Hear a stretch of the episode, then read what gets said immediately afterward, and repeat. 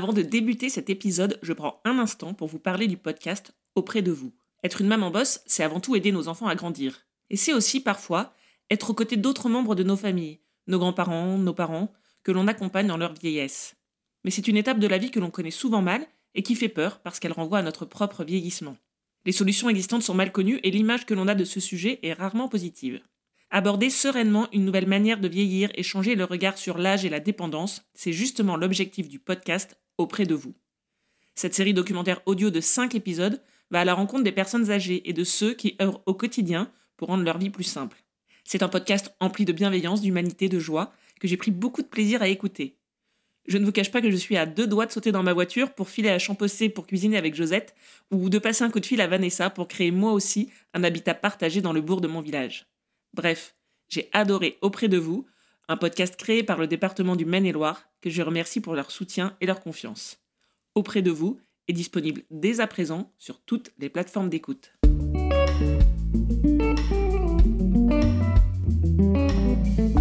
Bienvenue sur Maman Boss, le premier podcast collectif qui traite du sujet carrière et maternité. Disponible trois fois par mois, le mardi, sur toutes les plateformes d'écoute et sur le site mamanboss.fr. Oui, il m'a regardé, il m'a dit Mais maman, à chaque fois que tu as eu un problème et que tu es reparti de zéro, tu as réussi à inventer des trucs qui n'existaient pas Aujourd'hui, vous allez découvrir le parcours de Anne, mère de trois grands-enfants, fondatrice d'un média dans le domaine de la joaillerie et prof de Krav Maga. Attachée de presse de formation, elle a connu des licenciements, une vie de maman solo, les emplois multiples, précaires et une reprise d'études à 50 ans. Dit comme ça, le portrait paraît un peu sombre et brouillon, mais vous verrez que Anne est une battante, une femme qui trouve toujours des solutions dans toutes les situations. Non, mieux que de trouver les solutions, elle les invente. Son mantra va vers ton risque tout un programme que je vous laisse découvrir à travers le parcours de Anne. Bonjour Anne, bienvenue sur Maman Boss. On va commencer avec la question de présentation. Est-ce que tu peux nous dire de qui tu es la maman et dans quoi tu bosses? Alors je suis la mère de Arnaud, qui a 26 ans, de Axel, la fille qui a 24 ans, et de Sloane, qui a 18 ans. Et je bosse, effectivement. Je crée des podcasts sur la joaillerie. Est-ce que tu as euh, toujours travaillé dans cet univers euh, du média, du podcast ou de la joaillerie? À quel moment euh, ce monde-là est arrivé dans ta vie? Ah, bah alors, c'est très très récent. Je dirais c'est presque une suite logique. C'est-à-dire que moi, j'ai commencé en communication il y a de ça un temps certain. J'étais attachée de presse au départ. Je commençais, je crois bien, en 1991, je suis rentrée au Centre des jeunes dirigeants d'entreprise. Donc j'étais l'attachée de presse, j'étais passionnée par ce que je faisais. J'ai inventé plein de choses, euh, j'ai formé les, euh, les jeunes dirigeants à parler aux médias, je leur ai fait des guides, on avait des événements tous les trois mois et un grand événement national. Donc ça bougeait énormément. Et pour être parfaitement clair avec toi, je voulais pas d'enfants ça m'intéressait pas, je voyais pas l'intérêt. Et puis, bon, j'avais un compagnon qui, bon, ne voyait pas l'intérêt plus que ça.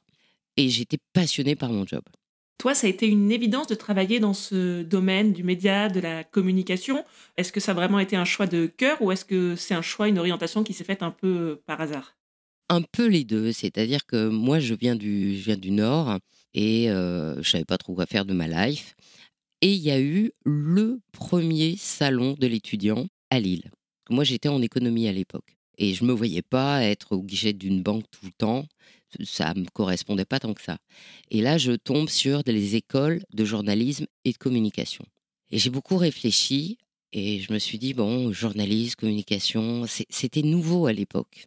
Et entre les deux, je me suis dit ben, que j'avais plus envie d'être celle qui faisait comprendre aux journalistes ou qui convainquait les journalistes de quelque chose plutôt que l'inverse.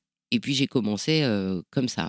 Il faut vraiment comprendre que c'était vraiment le, début de la communication telle qu'on la vit aujourd'hui. Les premiers exercices qu'on avait eus à l'EFAP, c'était euh, il fallait aller dans les médias pour euh, trouver des renseignements. Et à l'époque, on se présentait euh, devant Radio France et on disait bonjour, on est des étudiants de l'EFAP et on voudrait des renseignements sur telle émission. Et le journaliste venait nous parler, ce qui est aujourd'hui complètement irréaliste. Hein. C'était l'époque du papier, c'était l'époque où on voyait des gens, c'était l'époque où on téléphonait à des gens. Voilà, c'était vraiment un moment qui peut paraître système D aujourd'hui dans la manière de pratiquer, mais qui était infiniment plus pointu sur chacune des choses qu'on devait faire. Donc, il fallait vraiment creuser son trou, aller chercher les gens, aller au contact. Hein. Et une fois que j'ai commencé, ben, ça m'a complètement passionné. Tu vois, je viens d'un univers de mots, je travaillais les mots, la communication. quelque part, c'était un peu une évidence.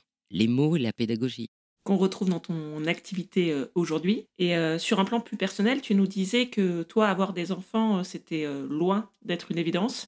Et puis un jour, tu as eu 30 ans et tu as eu envie d'avoir des enfants, c'est ça? Ah, Non seulement j'ai eu envie, mais c'était tout de suite. Maintenant, là, tout de suite, là. Donc j'ai dit à, mon conjoint que je voulais des enfants. Et donc lui, il m'a dit, mais faut se marier. Ah, encore quelque chose que j'avais prévu de ne jamais faire. Donc j'ai dit, bah très bien, marions-nous. Il m'a dit Ah, mais ça se fait pas comme ça, il faut faire un vrai mariage, machin et tout. Donc, les familles et tout. Bon, ce qui était, mais alors, pas du tout, du tout la manière dont je pensais, mais puisqu'il le voulait et que c'était comme ça et que c'était la condition, bah, on allait le faire. Et puis donc, on se marie et boum, bon, je tombe enceinte en trois mois. Et donc, c'est à ce moment-là que ton premier enfant, ton fils aîné, est arrivé? C'est ça.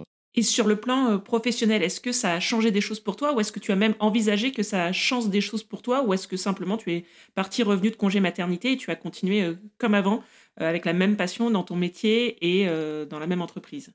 À l'époque, il était hors de question de dire je prévois ma grossesse, etc. J'avais beau travailler dans une association professionnelle qui était déjà moins lourde que une grande entreprise. Le désavantage en plus, c'est qu'il n'y avait pas d'aide particulière, c'est-à-dire que j'avais droit au congé euh, sensu, point, j'avais pas d'avantage de plus. Mais, enfin, je veux dire, aller raconter au patron qu'on était enceinte, c'était déjà euh, compliqué, fallait s'accrocher. En général, il nous regardait euh, comme ça. on sentait qu'il se sentait obligé de dire toutes mes félicitations, mais en fait, il n'était pas ravi du tout.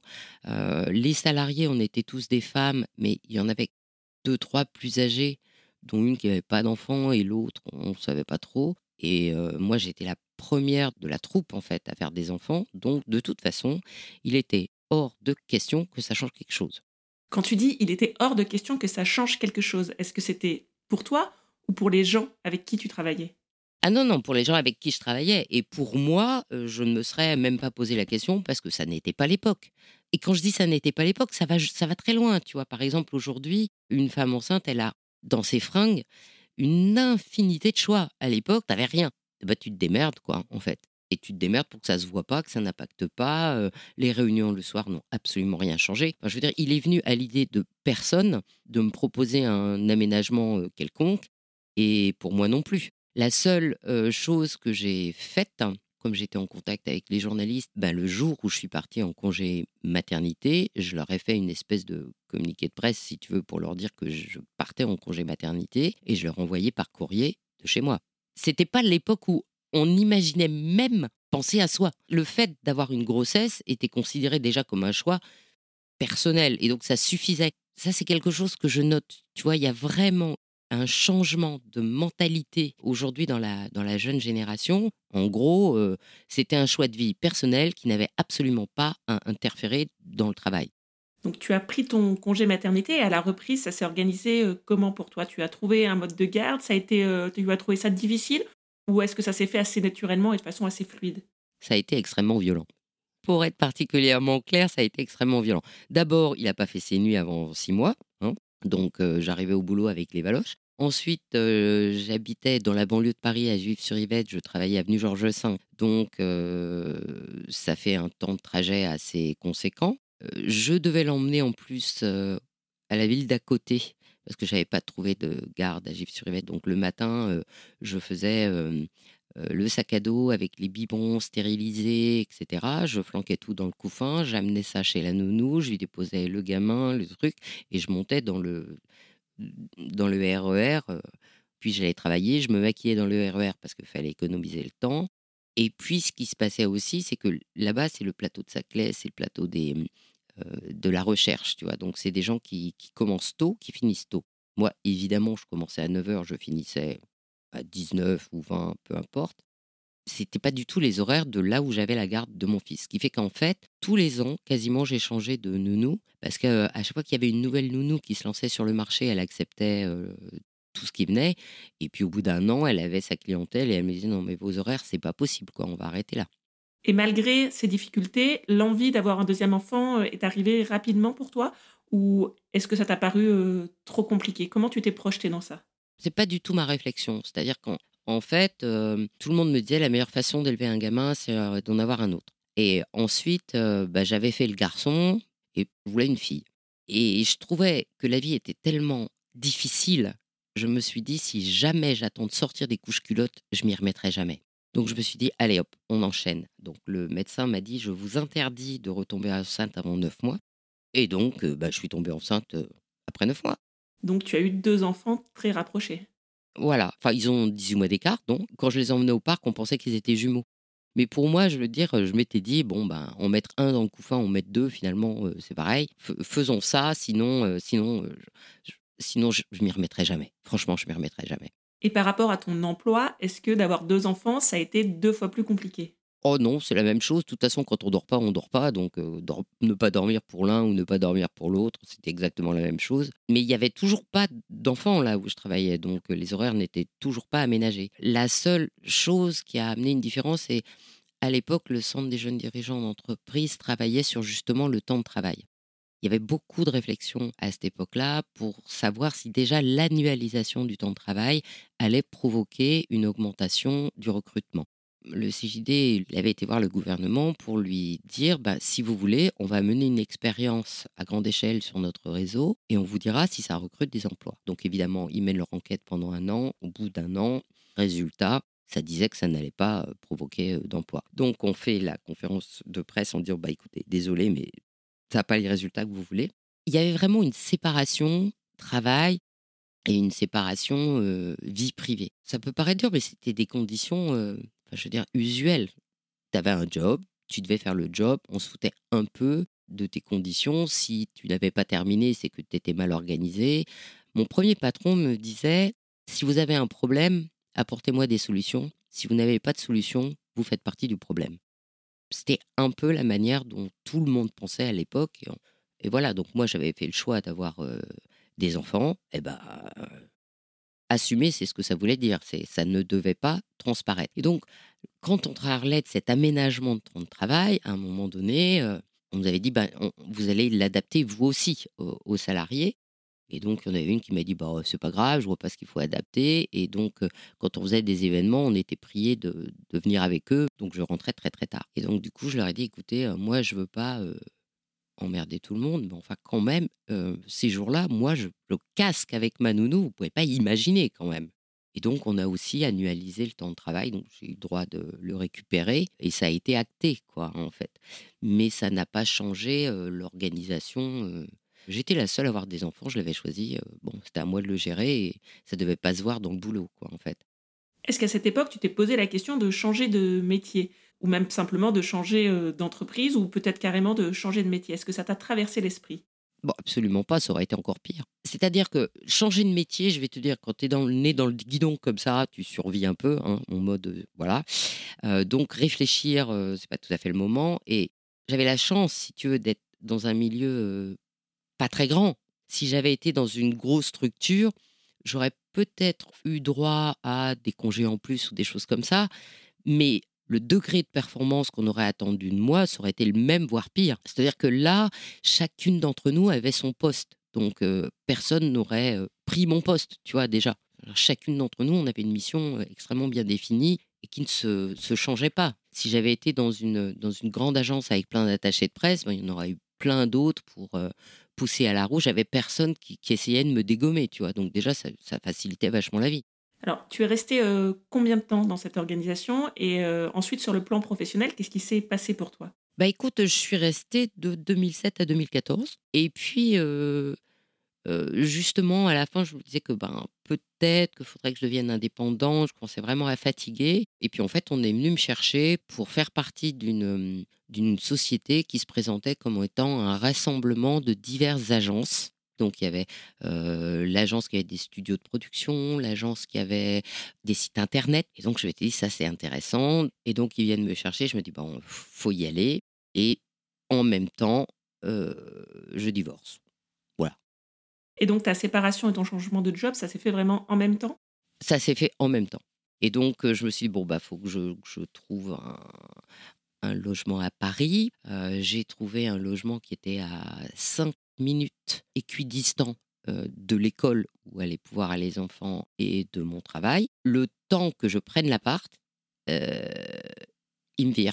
Donc tu t'es retrouvé à Paris, dans un nouvel appart, avec tes deux enfants encore petits et sans boulot, c'est ça? Donc tu as perdu ton boulot très rapidement, en fait, à la fin de ta période d'essai, si, si je comprends bien même pas à la fin, ils se sont démerdés pour que ce soit à une semaine en moins de la période d'essai, histoire que, tu vois, on n'ait rien à payer, que tu rien. Et en plus, pour le Pôle emploi de l'époque, étant donné que tu t'étais fait virer avant la fin de la période d'essai, tu étais considéré comme démissionnaire. Donc, tu n'avais pas ou peu d'indemnité chômage. Voilà, ou très, très, très, très peu. Et donc là, euh, ça a encore été violent. J'ai été voir une assistante sociale qui m'a répondu Mais vous êtes blanche et diplômée, de quoi vous vous plaignez?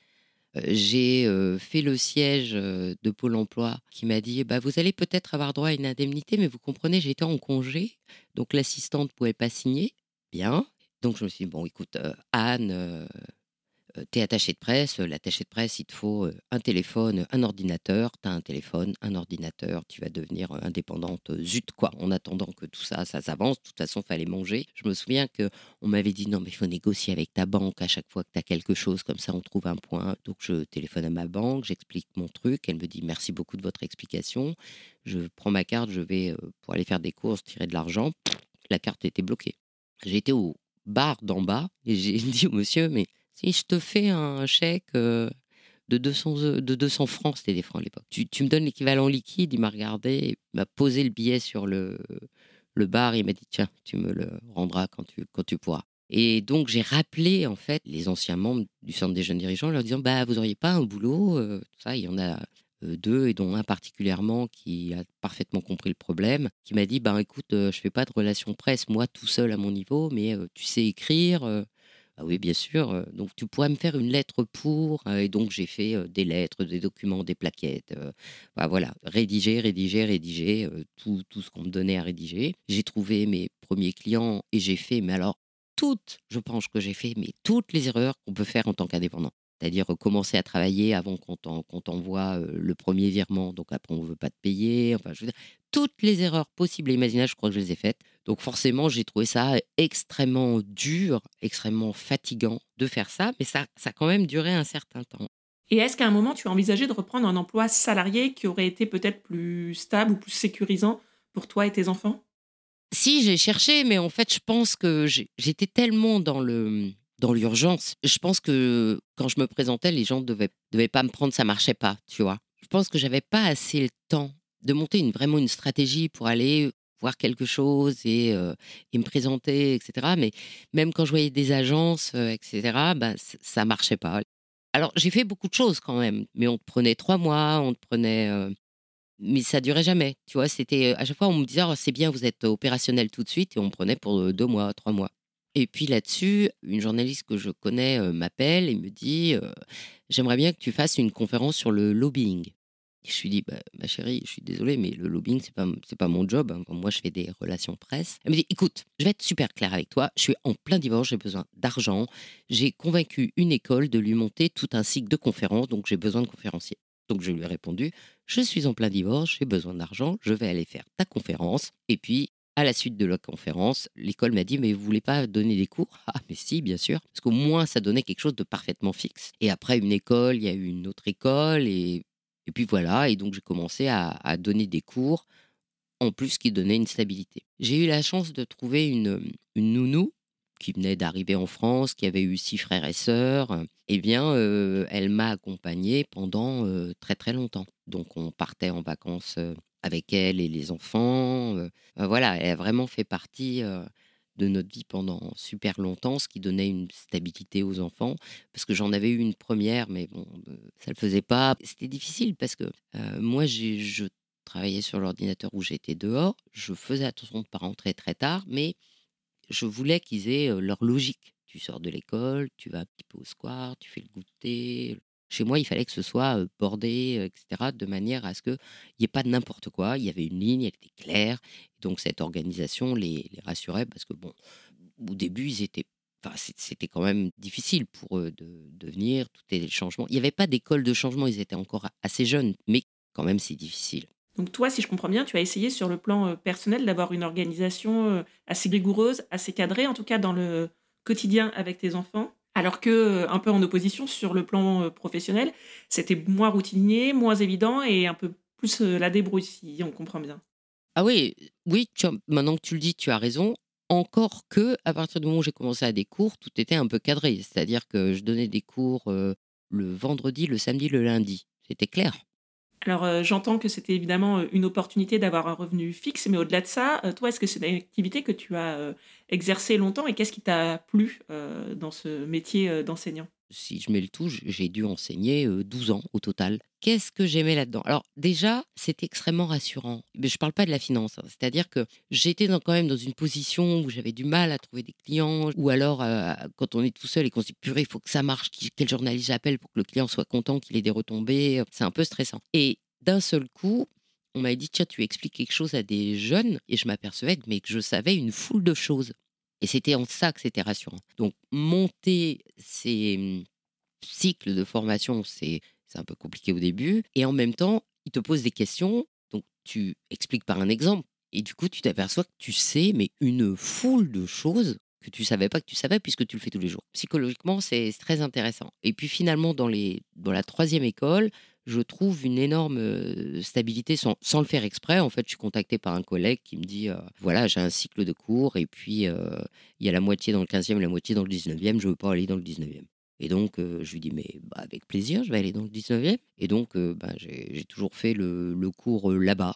Le seul problème de ce truc-là, tu vois, c'est que au bout de deux ans, je suis reçue par une nouvelle directrice pédagogique qui me dit c'est un peu le bordel dans l'organisation, donc moi je vais tout remettre au carré. je m'aperçois que vous n'avez pas de contrat.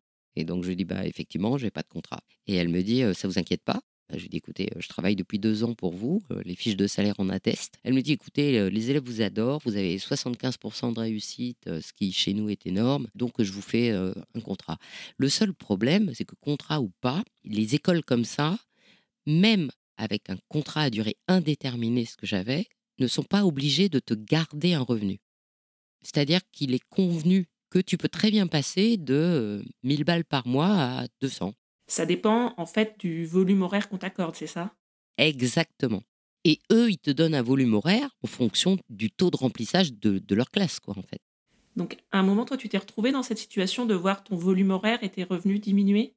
Ah oui, à la fin, ça, tout, a diminué parce que comme justement tout avait changé en com, ils avaient ouvert une session sur les nouveaux médias, la e-communication, et donc les jeunes s'inscrivaient plus en stratégie de com, mais en e-communication.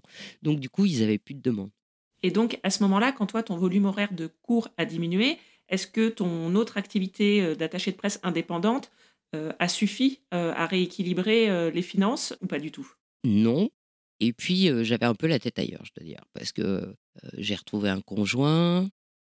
Donc déjà, il, a fallu que je réfléchisse pour savoir si je le laissais vraiment prendre une part dans ma vie. Et puis bon, il s'entendait bien avec les enfants, tout ça, voilà. Donc je lui avais dit, j'ai un garçon, une fille, je te préviens, je ferai plus d'enfants. C'est la question que j'allais te poser. Est-ce que toi, tu avais envie d'autres enfants ou est-ce que tu avais définitivement tourné la page? Ah moi c'était bon. D'abord j'avais le, j'avais le duo gagnant, un garçon, une fille. Tu veux faire quoi d'autre? Et en fait, ce qui s'est passé, c'est que mon ex-mari, bien sûr, c'est lui aussi retrouvé une, une, compagne et il a fait une fille. Et dans la logique de mes enfants, bah, j'avais un nouveau conjoint, je devais aussi. Et donc je me souviens très bien d'Arnaud on était dans le RER, e blindé le RER, avec les deux enfants, avec sa petite voix toute claire qui dit Mais maman, maintenant que Sébastien est dans ta vie, pourquoi tu nous ferais pas un petit frère? Tu, vois, tous les gens qui, se marrent. sur le coup, j'avais répondu un peu sèchement en lui disant bah, Mon chéri, étant donné que ton père est parti, je vais peut-être pas prendre le risque cette fois-ci d'être toute seule avec trois. Hein Donc tout le monde replonge son nez dans son bouquin, dans le RER, e mais c'était vraiment ce que je pensais. Et puis finalement, j'ai réfléchi. Il est un peu plus jeune que moi, et donc je me suis dit si jamais à ses 40 ans d'un seul coup, ça lui vient que vraiment il veut un enfant, ensuite pour le coup, il s'occupe des miens qui sont balésiens d'une manière irréprochable. Et bon, j'avais 38 ans, je me suis dit, bon, t'as rejoué pour ton couple, et ben voilà, relance les dés à fond.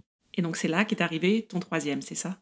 Voilà, Sloan. Donc il a 6 et 8 ans d'écart avec les autres. Donc en fait, je commençais enfin à sortir du problème. Hein C'est-à-dire qu'il n'était plus question de couche-culotte, ils étaient tout seuls, ils étaient à deux doigts d'aller à leurs activités tout seuls. Et moi, je mesurais les couches, etc., etc. Je mesurais ça. Donc forcément, ça m'avait aussi bloqué. Et en fait, ça s'est pas du tout passé comme ça. C'est-à-dire que au début, je me suis même demandé si, si enfin, je veux dire, si j'étais encore la mère entre guillemets, tu vois, parce que tout le monde attendait tellement cet enfant et tout le monde s'en occupait tellement que finalement, j'avais l'impression de rien faire par rapport aux, premières grossesses. Les enfants étaient suffisamment grands pour s'en occuper, bah, sauf des couches, évidemment, on est d'accord. Donc, tout le monde se battait pour lui donner le biberon. Mon conjoint travaillait de nuit, donc ce, fameux biberon entre 2 et 4 heures c'est lui qui le donnait en rentrant, il était heureux de le donner. Donc déjà, je dormais. C'était vraiment pas du tout le, la même grossesse, c'était pas les mêmes débuts, tout le monde était content. Mais n'empêche que là, effectivement, pour répondre à la question que tu vas pas manquer de me poser, là, je me suis dit non, mais là, il faut un job salarié, rien à il faut que je trouve un truc là, parce que là, c'est plus possible. Parce que quand tu es indépendante et que tu dis à tes clients, je suis enceinte, parce que d'ailleurs, ils le voient, bah, les gens te disent Ah, mais il faut que tu fasses attention à toi. Puis du coup, ils vont commander ailleurs. Le chiffre d'affaires tombe. Au niveau des cours, j'ai accouché en juillet et j'ai repris mes cours en septembre. Donc, tu as repris tes cours, ton activité d'enseignement tout de suite, en fait, après la naissance de ton troisième enfant. mais tu t'es quand même rendu compte que ton volume horaire de cours diminuait et que tu avais aussi, sur ton activité d'indépendante, perdu des clients suite à ta grossesse.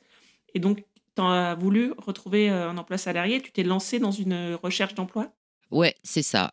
Et puis, j'appartenais à une association euh, professionnelle d'attachés de presse et j'étais une des vice-présidentes. Et donc, il y avait une déléguée générale qui était là depuis 38 ans, qui part en retraite. Et du coup, je leur dis, bah, moi, je veux ce poste. ils me disent, bah, es vice-présidente, tu veux devenir salarié Je leur dis, écoutez, oui, euh, je viens d'avoir mon troisième enfant, bon, c'est bon. Euh, je, veux, ce job. Et, puis finalement, ils me disent, bon, bah ok, d'accord, euh, on te prend, mais ça sera plus un temps plein, ça sera un 4-5e. Donc ça veut dire que je me retrouve encore une fois avec deux boulots. Parce que du coup, je ne pouvais pas lâcher mes cours. J'ai une école le lundi et j'ai une école le vendredi, samedi, et puis j'ai le truc au milieu, ça le fait. Sauf que l'année suivante, euh, l'école du lundi me dit, tiens, je changerai bien d'horaire pour le mardi. Je leur dis, bah, écoutez, on va switcher les horaires. Ils me disent non. Je dis, comment ça, non Je vois pas où est le problème. Ils disent, ouais, mais non. Bon, et donc, j'ai eu du mal à retrouver spécifiquement un lundi, tu vois, une horaire. Je n'ai pas retrouvé la, première année. Et donc, du coup, je travaille mardi, mercredi, jeudi à l'association, vendredi, samedi en classe. Ce qui, en soi, est stable, mais comme tu le remarques, je travaillais le samedi. Donc, tu avais des frais de garde importants ces jours-là? Bah, en fait, non, puisque comme mon conjoint était dans la restauration, il lui travaillait de nuit. Et donc, on était genre non-stop. ça avait l'avantage que quand il y avait une grève, quand il y avait un enfant malade, ben, il était là. Euh, et donc, on travaille non-stop. En fait, les enfants s'habituent à cette euh, organisation qui peut avoir l'air saltamante, mais qui est extrêmement organisée quand même. Et donc, vous avez une organisation qui peut paraître un petit peu complexe de l'extérieur, mais en fait, euh, bon, a priori, ça roule. Lui travaille de nuit, toi, tu jongles entre tes différentes activités. Et donc, moi, je, tu nous as dit en introduction que aujourd'hui, tu travaillais dans l'univers de la joaillerie. Donc, moi, j'aimerais bien savoir comment on passe de attaché de presse indépendante à euh, je crée un média dans le domaine de la joaillerie. À quel moment cet univers professionnel est entré dans ta vie? Comment ça s'est passé? Bon, En fait, c'est très facile. Il suffit de te faire virer. Mais bah, c'est exactement ce qui m'est arrivé. Je suis à l'aube de mes 50 ans, je me fais virer. Et je me fais virer, mais des deux boulots. C'est-à-dire que juste avant que je parte en vacances, ils me disent que, bon, effectivement, ils ont moins d'adhérents, ils vont faire, ils ont tous des agences et des stagiaires, ils vont faire des économies, ils virent euh, le salariat, c'est-à-dire moi, la boîte, euh, l'immeuble, tout, tout, tout. Et puis, euh, je reviens de vacances et je me dis, tiens, j'ai pas reçu mes horaires de, de l'école. J'appelle l'école, elle me dit, bah, vous avez pas reçu votre lettre de licenciement Ah, ben non. Et donc, je me dis, bon, qu'est-ce que je vais faire? Et puis, je réfléchis, je me dis, mais en fait, toujours aimé la joaillerie. En fait, j'ai fait mon mémoire de fin d'études de l'EFAP sur la, communication de la création joyeuse. Et là, ça me revient et je me dis, bon, bah, ça se tente. Et Pôle emploi à l'époque me dit, euh, Madame, vous avez un gros problème, vous êtes bac plus 3. Je dis, et alors? Il me dit, mais les jeunes aujourd'hui sont bac plus 5. Je dis, solution. Elle me dit, vous allez faire une VAE. Et donc, euh, je lui dis, vous la payez? Elle me dit, bah non. Et donc, je lui dis, donc, en fait, vous me proposez d'utiliser mon chômage pour faire une formation pour vous prouver que je sais faire ce que je sais faire depuis 25 ans. Donc euh, non, mais je me dis, bon, cette histoire de Bac plus 5, faut peut-être pas la négliger. Et je cherche donc, en fonction de, mon niveau d'études, un MBA euh, sur le luxe. Et il y en a un nouveau qui vient de s'ouvrir à l'ING, qui est l'Institut national de gémologie. Donc j'en parle à mon conjoint, il me dit, bah vas-y. Pour euh, remettre un petit peu dans le contexte, tes enfants ont quel âge à ce moment-là? Ils sont quand même grands maintenant. Hein. je suis viré en 2014, donc Arnaud a 17 ans, Axel 15 et Swan 10. Donc en fait, normalement, l'âge où ça commence à coûter. Et donc, euh, bah, je les rassemble autour de la table et je leur dis, bah, écoutez, voilà, les chéris, euh, j'ai envie de reprendre des études. Donc au début, ils me regardent un petit peu interloqué. Donc euh, Arnaud, qui est donc l'aîné, il me fait, mais maman, tu fais ce que tu veux. Et je leur dis, mais non, mais vous n'avez pas compris là. C'est-à-dire que je, suis au chômage et je vais consacrer mon chômage à payer une école. Ça veut dire que ça a un impact direct sur vous. Ça veut dire que je vous garde une activité chacun mais globalement, il n'y a plus de vacances, euh, il n'y a plus de dépenses inutiles, euh, il n'y a plus rien. Et du coup, ils se regardent et ma fille me dit euh, bah, On va pouvoir te dire, va faire tes devoirs, maman. Et donc, je commence. Alors, ils sont mignons parce qu'ils sont meilleurs que moi en anglais. Donc, quand j'avais des devoirs en anglais, ils venaient m'aider à le répéter et à le traduire. Donc, tout le monde fait ses devoirs. Arnaud, tu vois, est à la veille de passer son bac. je la fais douce, mais je, je, continue à être extrêmement avec eux, exigeante, cadrée. Parce que ce que je t'ai pas dit, c'est que quand je me fais virer, évidemment, mon chéri se fait virer. Hein, sinon, c'est pas drôle. Lui, qui est en restauration, me dit Tiens, est-ce que je ne deviendrais pas prof de Krav Maga? Parce que quand Johan a eu trois ans, on a été au resto, et quand on revient, je m'aperçois qu'on a parlé que des enfants j'avais déjà divorcé une fois, j'avais pas envie de perdre le deuxième, et je me dis tiens, euh, mon chéri, il faudrait qu'on fasse une activité. Je m'attendais à, tu sais, euh, soirée tango, je sais pas quoi, tu vois. Et lui, il me dit tiens, je viens de commencer un sport, et il me ramène le pochon avec euh, le truc super sexy, protège sexe, protège tibia, protège dents. Donc je le suis, mais lui, évidemment, il est meilleur que moi. Il commence donc en 2007 hein, et en 2014, il, il va au championnat de France le fait qu'il me dise je veux être prof de Krav Maga, ça n'est pas sorti du chapeau, c'était une lente maturation. Et donc vous changez tous les deux de métier en même temps Complètement en même temps. Et donc on vit chichement, hein, puisque du coup il reste un chômage à dépenser finalement. Et pour qu'on comprenne bien, c'est une formation à laquelle tu te dédies à temps plein ou est-ce que qui dure combien de temps Ou est-ce que tu continues en parallèle ton activité d'indépendante? Ah non, je me consacre exclusivement à ça pendant un peu plus d'un an et demi. Parce que du coup, tu dois faire aussi, euh, par exemple, un stage. Évidemment, euh, ben, j'envoie des CV, mais des stages, euh, ils se bousculent pas, tu vois, pour me prendre. Je check Facebook, je tombe sur le salon Mes créateurs joyeux, j'appelle la fille au culot et je lui dis bah, je vais être votre stagiaire. J'ai rien demandé. Je lui dis, bah, je vous demande rien non plus. Euh, elle me dit, mais j'ai fini ma commercialisation. Je lui dis, génial, je sais absolument pas faire ça. Par contre, moi, je suis très bonne en com. Et donc euh, là, je vais travailler six mois avec elle et euh, je vais lui monter bah, ce que je sais faire, hein, des conférences, des jurys. je lui ferai même venir la ministre sur le salon. Bah, je, fais mon boulot ce, que je sais faire, mais adapté à, la joaillerie. Et puis, les études se terminent. Et là, je me dis, bah, là, il faut trouver un job. Et j'ai un peu de mal à trouver du job. Et surtout, je me dis, euh, qu'est-ce que tu sais faire? Parce que ce que je m'aperçois, c'est que les gens recrutent en vente. Évidemment, j'ai pas d'expérience de vente. Et je me dis, bah, en fait, ce que tu sais faire, c'est écrire. Donc, je vais rencontrer toutes les blogueuses qui veulent bien me rencontrer. Et elles me disent, tu sais, les blogs ici, en France, ça se paye pas. Mais par contre, ça te sert de portfolio. Et ben, c'est ce que je vais faire. J'écris et puis je fais un peu le tour des agences euh, pour dire, ben voilà, je sais écrire euh, sur la joaillerie. Les médias, c'est un peu bouché. D'abord, il n'y en a pas beaucoup. Et puis, les filles qui sont là, elles sont très bonnes et elles sont là depuis longtemps. Et puis, je commence à me faire connaître euh, avec les deux côtés. Et donc, tu ouvres là un blog dédié à la joaillerie, euh, un blog qui s'appelle comment? Qui s'appelle Il était une fois le bijou. On est en 2017. Et alors, euh, ça démarre euh, comment? Ça se passe comment cette nouvelle vie professionnelle, cette aventure de blogueuse?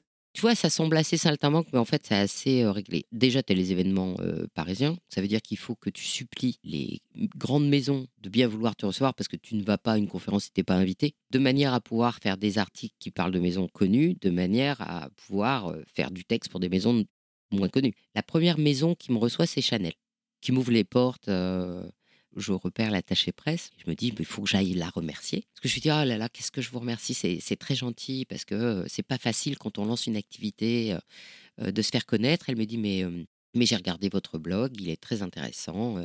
il faut donner un coup de main à toutes les bonnes volontés, parce que effectivement, il n'y a plus de médias du bijou aujourd'hui. Tu as un seul magazine, et après, sinon, le, le bijou, c'est un accessoire qui est dans la presse mode. Mais en fait, moi, c'est surtout, un, pour être très clair, c'est surtout un portfolio mais qui me fait rentrer. Et surtout, ça me permet de, comprendre. Quand j'ai fait ce MBA, je te dis, j'ai fait le stage dans le salon, mais à côté de ça, j'ai demandé à une, une maison. Et donc, je vais aller faire de la cire, je vais aller faire de la gouache. Moi, j'ai testé à l'atelier, à la cheville, comme on dit, tous les métiers là pour comprendre et faire quelque chose bah, qui tenait la route, quoi, quand même. Je continue à me former à côté de ça. je fais un stage digital on doit faire des recherches. Et là, je tombe sur le podcast à ce moment-là que je connaissais pas. Je regarde ce que c'est et je me dis mais c'est peut-être une solution parce que et je faisais des articles très longs et là je me suis dit mais c'est la solution parce que 7000 signes à scroller c'est mais c'est impossible. Mais 7000 signes à parler, c'est 6 minutes avec ma voix. Donc c'est formidable, c'est un, un média court. Je me dis tiens, on va faire ça.